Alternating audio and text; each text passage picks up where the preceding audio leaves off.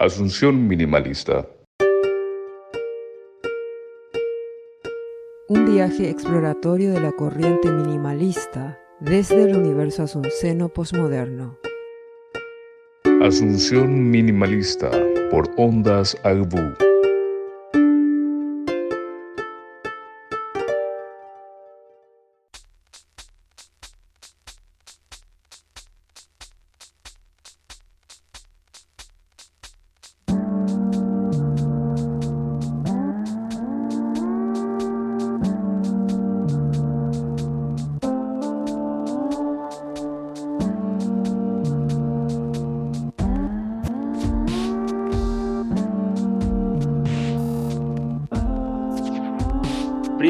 Asunción Minimalista, un gusto estar aquí. Soy José Alpozo, estoy aquí transmitiendo desde, como ven, desde el sur de Chile, que estoy a 800 kilómetros al sur de Santiago, la capital, en una pequeña localidad montañesa que ahora tiene internet, entonces puedo estar aquí. Se llama eh, Carhuello, entre las montañas. Bueno, soy, soy músico electrónico por accidente, literalmente, porque vengo del mundo del, metal y el punk rock en mi infancia. Como antiguamente patinaba, eh, patines en línea, trucos, saltos, todo eso por una rotura de hueso y mi primer trabajo que entregar de composición de música, guitarra hasta ese momento, tuve que buscar software en internet por recomendación amiga y llegué a un software llamado Ableton Live que hoy es muy popular y que en ese entonces me sirvió para suplir mi mano que no podía tocar guitarra y me enamoré de esta herramienta, ¿no? de esta plataforma de creación en el computador con la que podía concretar piezas musicales por completo, con un par de audífonos y un computador antiguo, digamos.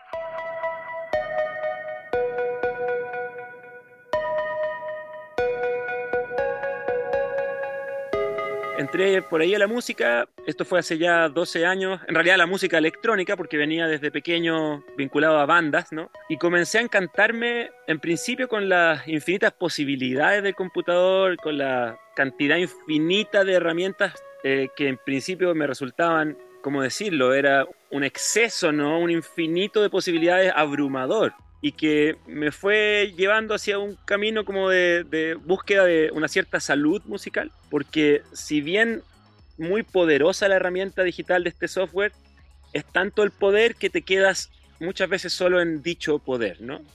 Entonces formé un proyecto musical que se llama Águilas Paralelas, donde básicamente estoy solo y a ratos o periodos comparto con más músicos percusiones, eh, guitarras, instrumentos que llaman orgánicos como algo aparte, más eh, parte de mi camino o búsqueda tiene que ver también con, no sé si demostrar o al menos eh, tratar de exponer vía música la organicidad posible de la electrónica y la tecnología al servicio de la música y la creatividad.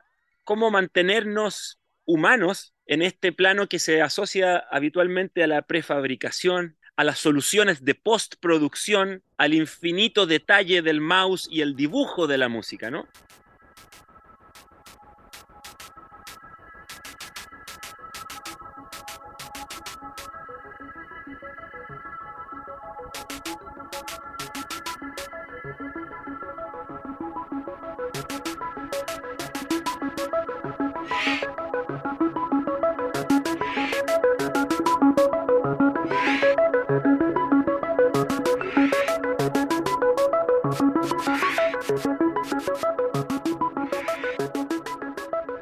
Me presento en vivo como un acto artístico y también tengo una, un área, digamos, como académica, sin una preparación formal en la vida. Yo soy cientista político de preparación académica, digamos, pero por una autoformación basada en el Internet y finalmente participar de una escena musical, terminé siendo profesor de un diplomado de este software en puntual, de Ableton Live por ahí habito, ¿no? También hago trabajos para otras personas, eh, mezcla de sonido, diseño de instrumentación y arreglos digitales, producción musical que le llaman. Yo no soy muy amigo del término porque resume a la música como producto y preferiría llamarlo de otras maneras, composición, eh, arreglo, pero se trata eh, habitualmente de vincular el computador a las terminaciones profesionales de las cosas para que se pongan serias y lleguen a ser comerciables, que no tienen nada de malo en sí, pero siento que hay una especie de desequilibrio de prioridades, ¿no? Donde la producción es el asunto, donde la vistosidad del equipamiento que utilizas, etcétera, etcétera, son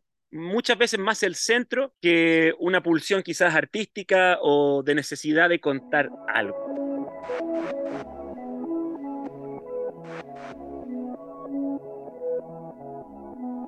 Muchísimas gracias, maestro Dalpozo, por estar aquí en Asunción Minimalista. Estamos en Asunción, Paraguay.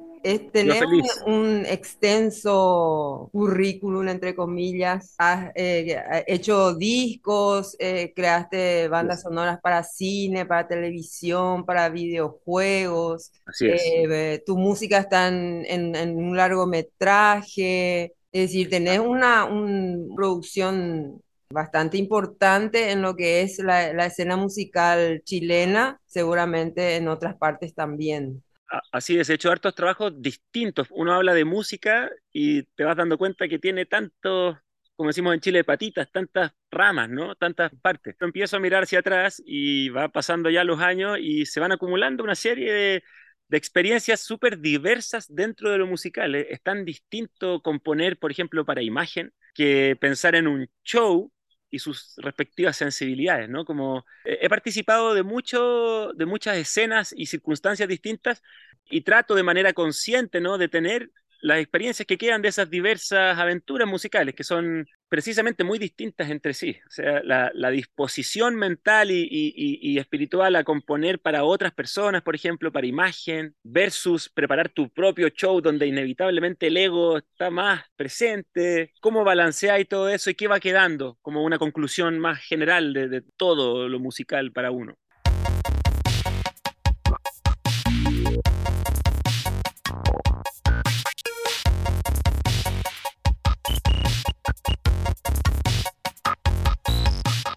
Entonces mencionaste lo que es la producción musical, porque los músicos dicen que los, productores de música electrónica no son músicos. Y sobre todo esa imagen de David Guetta eh, pulsando el play, eh, es, quedó como ese meme de que el, DJ ¿verdad? es un tipo que aprieta un, play, ¿verdad? Claro. Pero David Guetta es un gran productor musical. Sin duda es un grande vos sos un DJ que no le gusta pasar toda esa música ya terminada, sino que tu preferencia es eh, usar elementos, este, mínimos elementos e ir combinándolos, es decir, a manera de samples. Vos no usás nada prefabricado, digamos, sino que vos vas explorando diferentes sonidos, grabás diferentes sonidos de tu entorno. Entonces me, me gustaría ese proceso, porque eso es lo que más me, me ha llamado la atención.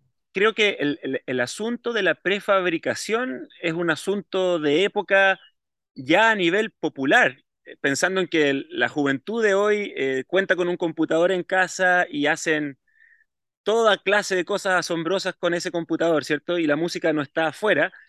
Eh, me parece fantástico como históricamente la cantidad de recursos que hay para hacer cosas, pero me preocupa al mismo tiempo la prefabricación extrema porque básicamente homogeneiza a un punto donde la individualidad desaparece. Todo esto trato de no decirlo como desde moralismo, porque quizás que la anulación de la individualidad es algo valioso, quién sabe, pero, pero me choca quizás generacionalmente que todo parta hoy en día desde comprar un pack de sonidos que vienen sonando increíble, sin duda, vienen totalmente procesados, y, pero hay otras 500 personas descargando exactamente el mismo paquete de recursos y eso inevitablemente va llevando a un sonido tremendamente homogéneo, eh, efectivo como producto.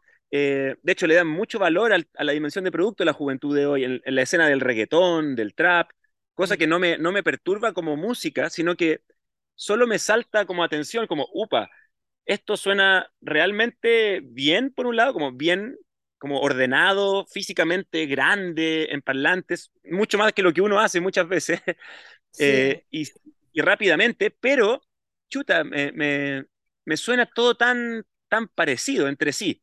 Y, es ahí donde un poco eh, lucho eh, por tratar de mantener un proceso que es más lento, es más tortuoso, mm. pero que al menos en una dimensión puramente personal me trae mayores satisfacciones, que es es como cocinar a leña en vez de microondas, ¿no? Que busco en, mi colección vieja de VHS, de cintas o de cassettes o de vinilo, que es bastante discreta mi colección, pero tengo mis disquitos por ahí y trato de buscar sonidos que grabar desde ahí eh, y de, deformarlos con la potencia digital del computador, mm. pero son procesos que me puede tomar una o dos jornadas solamente tener la materia prima para otro día con una energía renovada, realmente componer o tocar algo. Eh, asignar esos sonidos a botones o a una circunstancia narrable, secuenciable. Mm.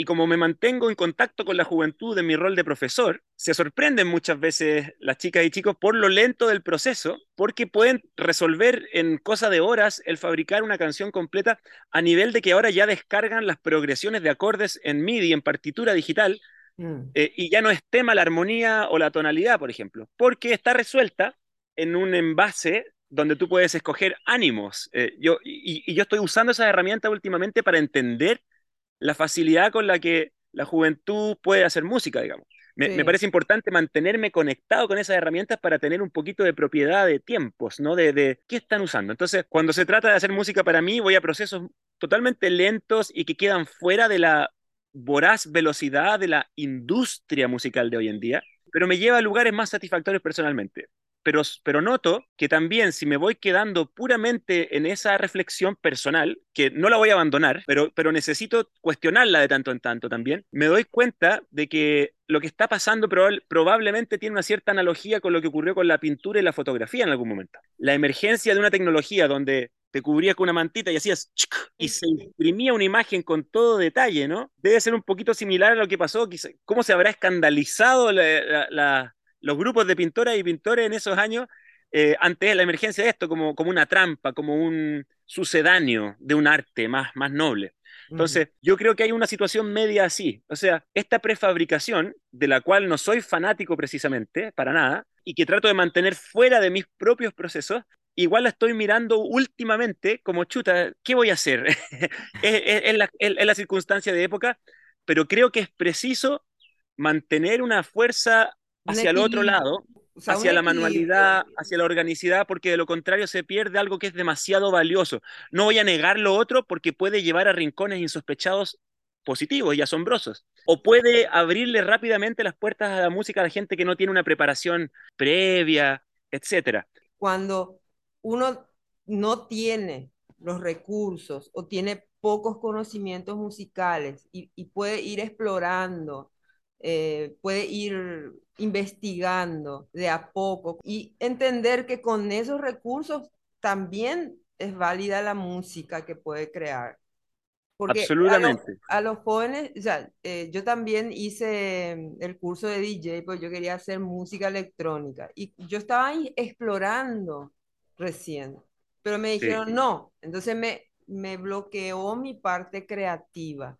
Y ese es el daño. Se le enseña a los jóvenes que así tienen que hacer la música, tiene que sonar así. Eh, los, los, las academias de, enseñanza de música electrónica te hacen escuchar y vos tenés que copiar y que tiene que sonar como esa música. Entonces como que te genera una, una ansiedad y una angustia muy grande. Entonces prácticamente si no suena así, no es música lo que vos haces. No existe. Te mata tu creatividad. Eh, estoy totalmente en sintonía con lo, con lo que cuentas. Eh, creo que somos un poco víctimas de la presión de las lógicas mercantiles que se han metido en todo. O sea, el mercado es algo que me parece bueno para hacer intercambio de esfuerzos, ¿no? Como fácil y rápido. Yo tengo A, tú tienes B, establezcamos un valor y, y sirve. Pero ha llegado a puntos tan profundos que en la, parte creativa no estamos exentos de esas presiones y, probablemente mayor, ¿no? Como que eh, la niña o niño de 17 años quiere eh, ir a la universidad y le dice a la familia que quiere estudiar música y como que se les cae la cara a los padres, ¿no? Eh, dice, ya, pero si vas a estudiar música tienes que ser la mejor o el mejor y, y la presión es aún mayor porque si vas a darte el capricho de, de estos asuntos, que sea al máximo y tienes que ir a estos sonidos, como tú decías, de mainstream o pensando primero en la dimensión de producto de estas cosas antes de la exploración y búsqueda sensible que nos mantiene vivos y nos hace finalmente mejores personas, conocernos mejor, que es un valor que yo asocio como a lo más excelso de la música, es esa capacidad de, búsqueda, ¿no? De, de enfrentarse al infinito de posibilidades y tener que seleccionar. Y, y, ahí el, el, computador es un arma de doble filo porque puedes, tú puedes establecer los límites para decir, ok, voy a trabajar creando en base a un cierto instinto o apetito inicial y voy a establecer un margen de, de elementos. Voy a tener cuatro pistas con percusión, con un, algún componente de graves o bajos, un par de, de, cosas armónicas sencillas y sampler, por ejemplo, que tenga como cosas no tonales, sino que más, más caóticas o, o irregulares, no, no escribibles en una partitura tradicional.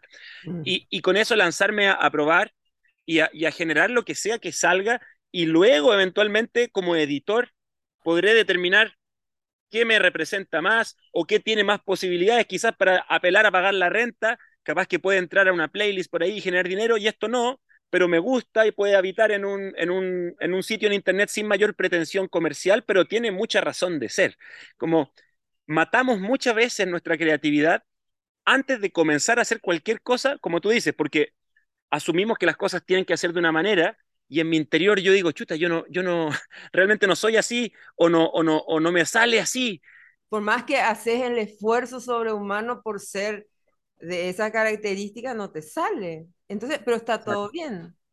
Exacto, exacto. O, o no, o, o, tomando otra cosa que mencionaste, o no tengo lo que se requiere para hacerlo, porque en Instagram uno hace un scroll con el pulgar y todo lo que veo son estudios aparatosos, sí. iluminados, perfecto, con unos parlantes gigantescos, y la gran mayoría de personas realmente no tiene eso. Entonces, oh. eh, se producen muchas inseguridades antes de comenzar porque la presión es muy grande por todos lados. Una presión que es falsa, es, es, vana, pero, pero que está ahí y nos la imponen cuando somos de este porte en la música, estamos empezando, eh, y no está mal estar así pequeñito, en, en, en, digamos que esa pequeñez tiene que ver con cuánto hemos despejado la neblina alrededor para ir entendiendo un poco más, pero eso es un, es un momento maravilloso que debiera ser elevado como un valor, pero se, se, se te pone en una situación como de pobre criatura que no tiene ni la implementación tecnológica, ni eh, realmente eh, hace las cosas como debieran ser para que empiece la gente a tomarlos en serio.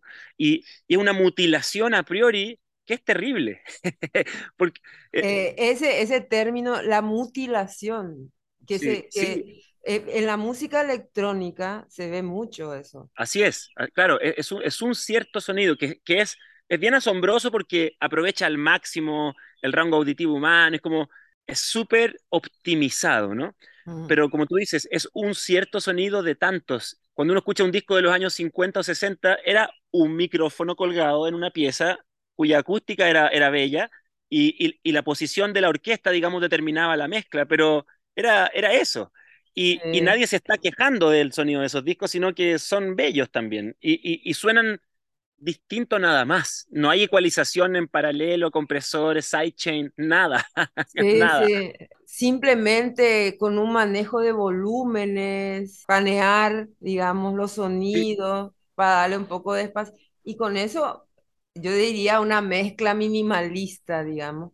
Pero eso ya, ya sonaría bien. Absolutamente. Es, eso, que, eso último que mencionas a mí me, me, resuena hace un par de años en la cabeza constantemente, me, me, me, identifica mucho, que es ese minimalismo o esa intervención más discreta en la parte de postproducción y, y concentrarse mucho más en que el mismo arreglo, en que la misma construcción de elementos ya te entregue una naturaleza, porque de lo contrario, lo que está ocurriendo, siento mucho, es que, la, por ejemplo, con el autotune en la voz, que a mí me gusta como efecto, yo lo uso en vivo al extremo para generar un robot, básicamente, ¿no?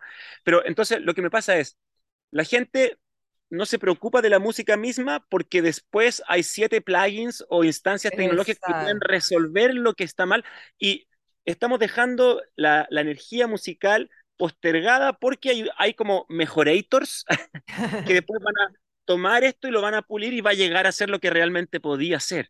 Más que jugar a encontrarte con ella desde un principio y que la postproducción tenga el rol que tuvo mucho tiempo, que era darle la lija y, y, y, y la pulida final que sí. requiere, ¿no? El colorcito final, digamos. Exacto, exacto. Es, es, el, es el mercado siendo la estrella. Y, el, y los artistas están en su sensibilidad más profunda, quedan apocados y lo que, lo que se fortalece es la postproducción. Las estrellas de hoy en día son estas personas que ecualizan y mezclan, que hacen cosas asombrosas. Yo no estoy Totalmente. atacando, ¿no? Eh, eh, esa labor. Tengo, mis mejores amigas y amigos son ingenieros de audio y los respeto y los admiro. Solo presento la, la inquietud, digo, ok, ok, pero que, que, que no se pierda esa flama de, de, y esa posibilidad de autoconocerse, de explorar las alegrías y el daño eh, personal o que uno observa en el mundo lo circundante a través de esa música que antes de estar pensando en el producto, está pensando en la sensibilidad del gesto, en la sensibilidad de la construcción. Y tomando la, el minimalismo, la reducción de elementos, de decir, no tengo que rellenar todo esto, no tengo que gustarle a todo el mundo, yo quiero encontrar una cierta cosa que me haga sentido y que me permita, al menos para mí, estar feliz y como saludable de proceso de creación.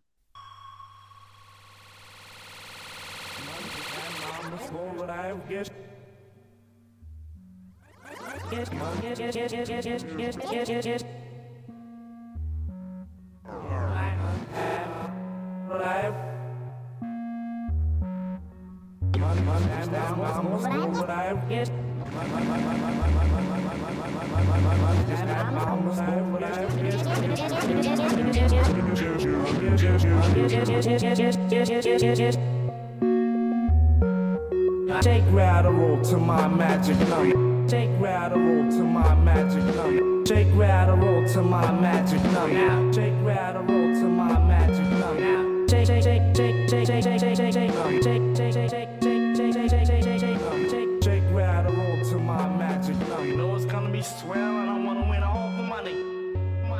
¿Cómo es tu en vivo? ¿Cómo, ¿Con qué elementos te presentas? Con Águilas Paralelas tengo dos formatos. Uno que padece un poco de lo que hemos estado hablando y otro que es más salvaje y simple, digamos, y exploratorio. Eh, el, el, primero es computador, básicamente, con Ableton Live, con este software, y ese Ableton contiene cuatro pistas, cuatro tracks de elementos, que ya tiene una especie de resumen de elementos más separados que yo creé durante la, digámoslo, producción, ¿no? Uh -huh. Entonces, puede que en una sesión de creación termine con 12 elementos, pero yo después los como decimos acá, lo quemo o lo resumo, todo el beat, que eran cuatro o cinco elementos de percusión, los resumo en uno. Eh, y así las armonías, y así los bajos, y así eh, los samplers o gestos más azarosos, más, más alienígenas, si se quiere, no, no tonales, templados. Uh -huh. eh, y una vez que tengo eso, ese resumen, ese resumen lo trozo en pedacitos. Eh, este programa Ableton Live, por eso el nombre de en vivo, tiene la posibilidad de escapar a la, linealidad horizontal, ¿no? De compás 1 al compás tanto, tiene que ocurrir esto. Eh, y se presenta también en forma vertical, donde podemos contener loops que yo puedo lanzar a voluntad. Y ahí surge la no linealidad. O sea, si bien puede haber sincronía para que todo caiga en el compás y en el golpe inicial de un acuerdo un metrónomo, yo puedo decidir cuándo entran o salen los respectivos jugadores de este partido de, de, de, de elementos. En este caso, prefabricados que someto a la destrucción o deformación, ojalá bella, a través de parámetros sonoros, de reverberación, de distorsiones diversas, de efectos de ritmo que atrapan, trapan, trapan, trapan, tra, tra, tra, tra, tra, tra, tra, tra, trapan el gesto, ¿no? Y que sea eso lo que es totalmente nuevo y vivo. No pretendo en ese show que se note que estoy haciendo todo absolutamente desde cero, pero sí llevo un grado de incluso caos a veces, ese balance inicial, que espero que la gente perciba que la autoría o, la viveza de ese show está en la deformación de dichos recursos y, que esa deformación llegue a ser atractiva, ¿no? Que quizás una, escultura ordenada de un, una figurita de esas griegas, ¿no? Sea algo más caótico así, pero que ese así resulte ser atractivo de alguna manera. El otro set es una caja de ritmos que, que hace poquito adquirí, una de bajo y las otras tres, o uso dos de percusión y una de sample, y el resto una guitarra eléctrica con amplificador. Eh, okay. Y eso lo estoy probando ahora, estoy más, estoy más eh, eh, en una, una, especie de exploración que sin computador, mucho más limitada y menos capaz de, en principio, generar esa como efervescencia de la prefabricación, del, del David Guetta, del botón asombroso, pero que me expone en otras dimensiones, ¿no? De vulnerabilidad, de, de, una, de una, imagen de, so, de, sonido más chiquitita y, y, y, y, volver a conectar con la guitarra que la tengo ahí, estaba guardando polvo. Entonces, han, han pasado años y la tomo de nuevo y es mucho más minimalista mi aproximación de dedos, de, de menos, vengo del, del heavy metal, podrás sí. imaginar que es muy, muy de, de bíceps, ¿no? De uy, uy, uy. Sí. Eh, en, en cambio ahora la tomo y me encanta y puedo tocar lo mismo por cinco minutos, pero la micro variación en la mm. repetición, por ser un mandril que la toca, añade toda la variación que en el computador tengo que diseñar como laboriosamente. Entonces, ah. son esas dos dimensiones en las que últimamente estoy habitando. Es mucho más desafiante esta segunda propuesta, porque... Sin duda, sin, como, duda, pero, sin duda. Pero no deja de ser interesante. Pero eh, vos pasás música en los boliches, la gente baila, y en esos sí. casos, ¿qué, qué, ¿cómo vos preparás tu set? ¿Qué estilo eh, usas más para que la gente baile? Para que la gente, porque realmente la música electrónica generalmente no, no es que uno se sienta en, en una butaca claro. a, a, escuchar, generalmente, cosa que no, tampoco no, no debería ser tan así, eh, porque la sí. música electrónica también uno debería sentarse a, a, a, escucharla, pero en nuestros países latinoamericanos medio que no, no tenemos esa cultura, ¿verdad? De, de sentarse. Es muy cierto. La música electrónica se asocia al tunchi, tunchi, tunchi, ¿verdad? Uno puede optar por irse como a la segura, digamos, y averiguar los, los estilos de momento y, y ah. llenarte de eso eh, con una sencilla descarga. Yo uso SoulSeek, que es un programa que ya tiene 18 años de descarga, eh, donde bajas música de carpetas de computadores de otras personas que comparten eso, digamos. Ajá. Me meto a YouTube para ver como playlist o cosas que denoten popularidad y trato de separar mis, mis, mis DJ sets, de pasar música en clubes, eh, en, en, dos realidades. Una que es derechamente ir a satisfacer lo que me piden porque hay dinero de por medio para pagar mi renta y no me cuestiono nada y si es tecno el club, voy con tecno y si es reggaetón, voy con reggaetón. Y otros DJ sets son mucho más editoriales y habitualmente tienen que ver con presentaciones más pequeñitas, donde hay un público de alguna manera más sensible, que está dispuesto a lo que el DJ trae, independiente de que les guste a priori o no. Y te escuchan como un acto y, y, y eventualmente te bailan, eventualmente. Claro, Entonces, pero sí. de repente le, si, le, si le surge bailar, baila, pero más que nada está escuchando la propuesta. No hay muchos, sí. muchos escenarios así, pero es como es que hay que, hay que hay que educar, eh, hay que crear el mercado, hay que crear el público. En Paraguay es como que no, nosotros no tenemos esa, en muchos espacios donde culturizar ese tipo de, de propuestas el asunto es muy sensible como para delimitar a las personas tanto, a, menos de que tenga una cierta advertencia, creo yo, ¿no? Como vamos esta vez a hacer las cosas de una manera para que puedan agarrarse o afirmarse de algo, en principio, pero están invitadas y invitados a encontrar su manera y confíen en ella, ¿no? Eh, eh, eso está anulado por la idea de, de, lo profesional y de nuestro, em, de estar enmarcado en un asunto donde lo académico tiene que responder a un título que te permita buscar antiguamente en el diario, hoy en Internet, trabajo, ¿no? Y, y, y bajarlo a, a, una concreción de proceso de principio a fin, precisamente profesional. O sea, que puede responder a las circunstancias bajo, una, bajo un cierto entrenamiento de manera eficiente, eficaz. Pero el arte muchas veces es cualquier cosa menos eficiencia y eficacia. Eh, eh, es, es exploratorio, humano.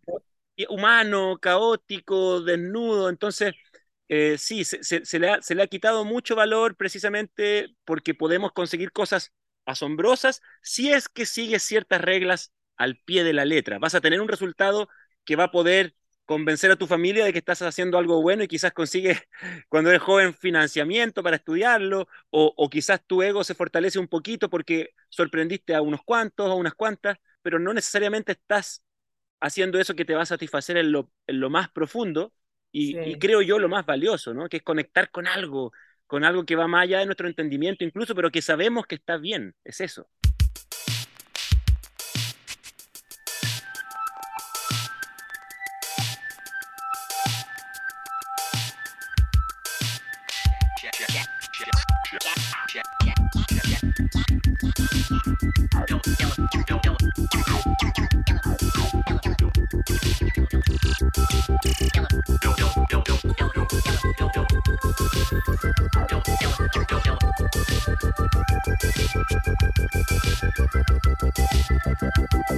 Está en, en- en Chile también ese, esa es- escena electrónica, que también es Sí. comercial. Sí, hay, hay, una, hay un underground o una cosa independiente muy fuerte que no suscita grandes popularidades. Existe y se quiere mucho entre sí y hay muchos proyectos, a mi parecer, muy interesantes y desafiantes, que, que- que están dispuestos a la exploración más absoluta. Sin embargo, eh, siempre viven en una especie de marginalidad de gestión y todo, porque es muy difícil convencer cuando al lado hay un festival donde van a haber bombos a 120 BPM por 7 horas tu, tu, y van a surtir una especie de servicio social de diversión, que está Mm. súper bien, Sí. pero que pocas veces es invitante o capaz de, de dar espacio a estos proyectos que son incómodos para el negocio de la fiesta, básicamente. Mm, ¿no? mm. Porque la electrónica, como hablábamos delante, se asocia casi instantáneamente a la fiesta, que es un asunto que me gusta y que habito como DJ también, pero que da para tanto más y para tantos niveles de energía intermedios, porque la gente asume que el DJ llega a la cabina y la cosa tiene que explotar y tiene que ser azucarado o salado, pero intenso. Y si uno baja a Y umbrales fuerte, como- y fuerte. Sí. y yo creo que ahora solo está parando un poco porque básicamente el oído humano tiene un límite y estamos llegando a ese límite, pero si uno se pone como a explorar en, YouTube, porque yo no soy un gran experto de eso porque tampoco me gusta mucho, pero me veo obligado de igual manera a optimizar mis niveles porque si no eres sepultado por la siguiente canción en una playlist, porque la gente, Sí. si no escucha un gancho memorable, pregnante en los primeros 15 segundos y no suena a un volumen de publicidad online, te vas, next. Cualquier introducción sensible a mediano o largo plazo de una obra que se quiere tomar su tiempo para narrar una intro, fuera. Mm. Cualquier cosa que no tiene que ser impactante y sorprendente, sino que apela a una cierta exposición de una salud o de un ánimo que te resulta bello, sea triste o alegre o misterioso o, o furioso, pero que no tiene que ser necesariamente esa redondez trabajada hasta el último rincón de, de- de- de- de la hiperedición de hoy y la Mm. hiperoptimización de volumen, queda ahí fuera. Entonces, la inseguridad y las ganas de tener un mínimo feedback, ¿no? Una mínima retroalimentación de que alguien te diga, oye, qué bonita tu música, nos lleva a, una inseguridad total y a tratar de hacer todo al extremo de fuerte y lo más parecido posible a lo que se está haciendo para tener la esperanza de ser escuchado en este mar de contenido, porque si hay algo que cambió brutalmente también eh, con la- las décadas anteriores, que ahora todo el mundo tiene los recursos en casa para hacer un disco. Y eso es maravilloso por un lado, pero por otro suscita una serie de ansiedades porque seguimos pensando en el cazatalento de los 80 que te podía ver en un bar y que te va a publicar por ahí, en un contexto donde hay 20.000, y lo digo con, con estadísticas recientes ahí eh, de amistades que están en el asunto, digamos, 20 o 25 mil lanzamientos semanales de música en el mundo.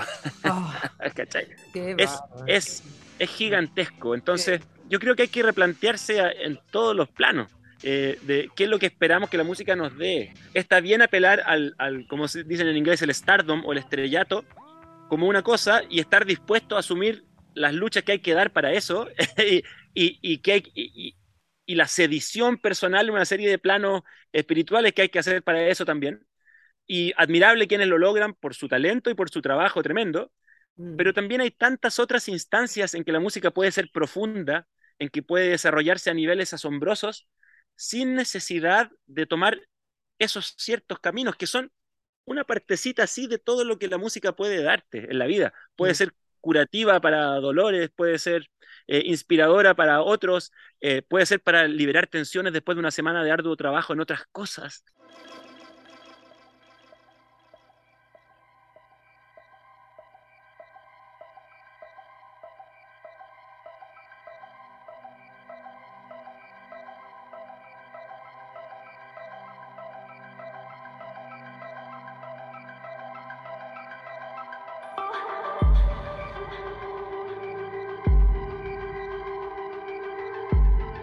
¿Qué recomendás para iniciar? Por ejemplo, un, un chico de 14, 15, 16 años que quiere explorar la música electrónica, ¿qué le recomendás? ¿Con qué Sí. tiene que empezar? Creo que la computadora es básicamente el primer recurso por, por su versatilidad y, y cualquier computador con un cierto, una cierta capacidad de procesador, digamos, mediano, o sea, si- si- que sirva para videojuegos, significa que en la música vas a volar, ¿no? Como que, que, que- que tenga al menos 8, 8 GB de RAM, cosa que hoy en día no es raro ni caro, y independiente que sea PC o Mac, da lo mismo. ¿ah? Eh, la única ventaja de Mac es que integradamente trae una tarjeta de sonido un poquito mejor y todo eso. Ah, Pero como siguiente recomendación, si tú tienes un buen PC, más una tarjeta de sonido, o también conocidas como interfaces de audio, ¿no? ujú. Esa tarjeta, al conectarla a tu computadora, externaliza todo el proceso de, de procesamiento de sonido a esa cajita. Y Mm. las hay de precios bastante accesibles. Mm, y además te permiten conectar microfonía o cable a instrumentos externos o lo que sea. Abre las puertas del computador también al mundo exterior. De modo que para mí un- una especie de kit básico ¿no? para comenzar es la computadora que probablemente ya tienen más una tarjeta de sonido que va a hacer que suenes mejor y que tu computador sufra menos en cuanto a procesamiento y por ende tienda menos a la falla porque vas a tener esta cajita que externaliza ese proceso. Y si no tienes parlantes o monitores, que es el ideal, unos parlantes económicos, porque los de gama media, francamente, no me hacen mucho sentido porque la diferencia con los económicos es muy poca, y los carísimos son carísimos Sí. y requieren de un espacio acústico especialmente tratado para que haga sentido la inversión. De modo que unos parlantes de referencia, incluso el equipo de música que, que quizás ya está en tu casa, puede ser la salida de tu interfaz y sonar por ahí con un cable auxiliar. Y eventualmente, si aún te queda algo de dinero o vas a juntarlo, un pequeño controlador MIDI que te permita externalizar el gesto del mouse de la computadora a meter un poquito de mano y mantener como parte del proceso la viveza del gesto, sea performático de teclas o de botones o de cambio de parámetros de sonido con perillas. Solo un poquito de eso ya te va a dar un montón de vida, pero incluso sin el controlador MIDI, sin la interfase, con la pura computadora y un par de audífonos, ya puedes hacer. De modo que si es que alguien va a tomar estas palabras, lo que yo trataría de resumir en torno a esa recomendación es, no esperes a tener nada, ni esperes las circunstancias ideales porque nunca llegan, eh, porque, porque consigues algo y ya quieres el siguiente paso y nos están vendiendo instrumentos y cosas todo el tiempo, entonces no creas que es necesario tener nada más que lo que ya tienes, que es tu persona y tu mente. Mm. Y si tienes la computadora vas a poder imprimir eh, esa mente en algo digital, en un software. En el Ableton, Ableton Lite viene gratis con muchos eh, instrumentos que tú compras de entrada o lo puedes bajar gratis por tres meses y incluso están saliendo software gratuitos ya. No le puedo seguir la, pista a todos, pero estamos en la era de las herramientas. Por ende, no, no, no esperen a tener eh, aquellos vistosos aparatos que vemos en Internet, una computadora y un par de audífonos como unidad mínima, si es que de electrónica se trata, es todo lo que necesitas y se han hecho cosas asombrosas solo con eso. Exactamente. Y bueno, dentro de este contexto, ¿qué significa el minimalismo eh, para el mundo? De este- esta exploración de lo que es también la música minimalista. ¿Cuál sería el mensaje para, para todos nuestros este, oyentes y los, y los, y los jóvenes artistas y no tan jóvenes también? No